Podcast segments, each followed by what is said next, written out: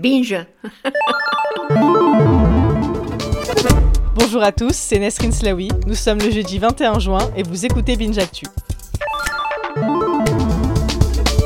L'interdiction du jour, ça se passe en Chine, où le bureau anti-pornographie a banni les vidéos ASMR. Pour ceux qui ne connaissent pas, l'ASMR c'est le fait de provoquer des orgasmes auditifs par des bruits au micro, comme des chuchotements ou des craquements. Cette pratique serait anti-stress pour le public, mais pour les autorités chinoises, les plateformes de diffusion cachaient des contenus vulgaires, alors qu'une très faible minorité l'utilise comme stimulation sexuelle. Des personnes font par exemple de la lecture érotique en petite tenue. Résultat, sans faire de tri, toutes les vidéos ASMR ont été supprimées sur Youku et Bilibili, les équivalents chinois de YouTube.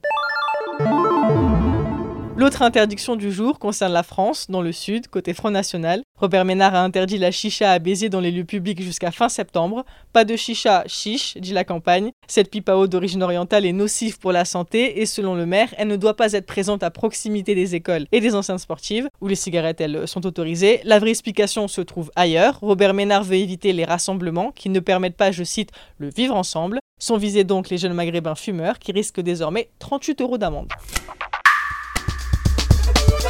La découverte du jour, ce sont les propos racistes d'Albert Einstein. Et oui, selon la BBC, une nouvelle traduction de ses carnets de voyage au Moyen-Orient et en Asie entache l'image humaniste du savant. Il y décrit les Chinois comme industrieux, sales, obtus et ajoute qu'il serait dommage qu'ils supplantent toutes les autres races. Il parle aussi des habitants de Port Saïd en Égypte comme des levantins criards et gesticulants de toutes les nuances. Si ces propos choquent aujourd'hui, il faut rappeler qu'Albert Einstein les a écrits il y a un siècle, bien avant la mondialisation. L'infomode du jour est lié au mondial en Russie.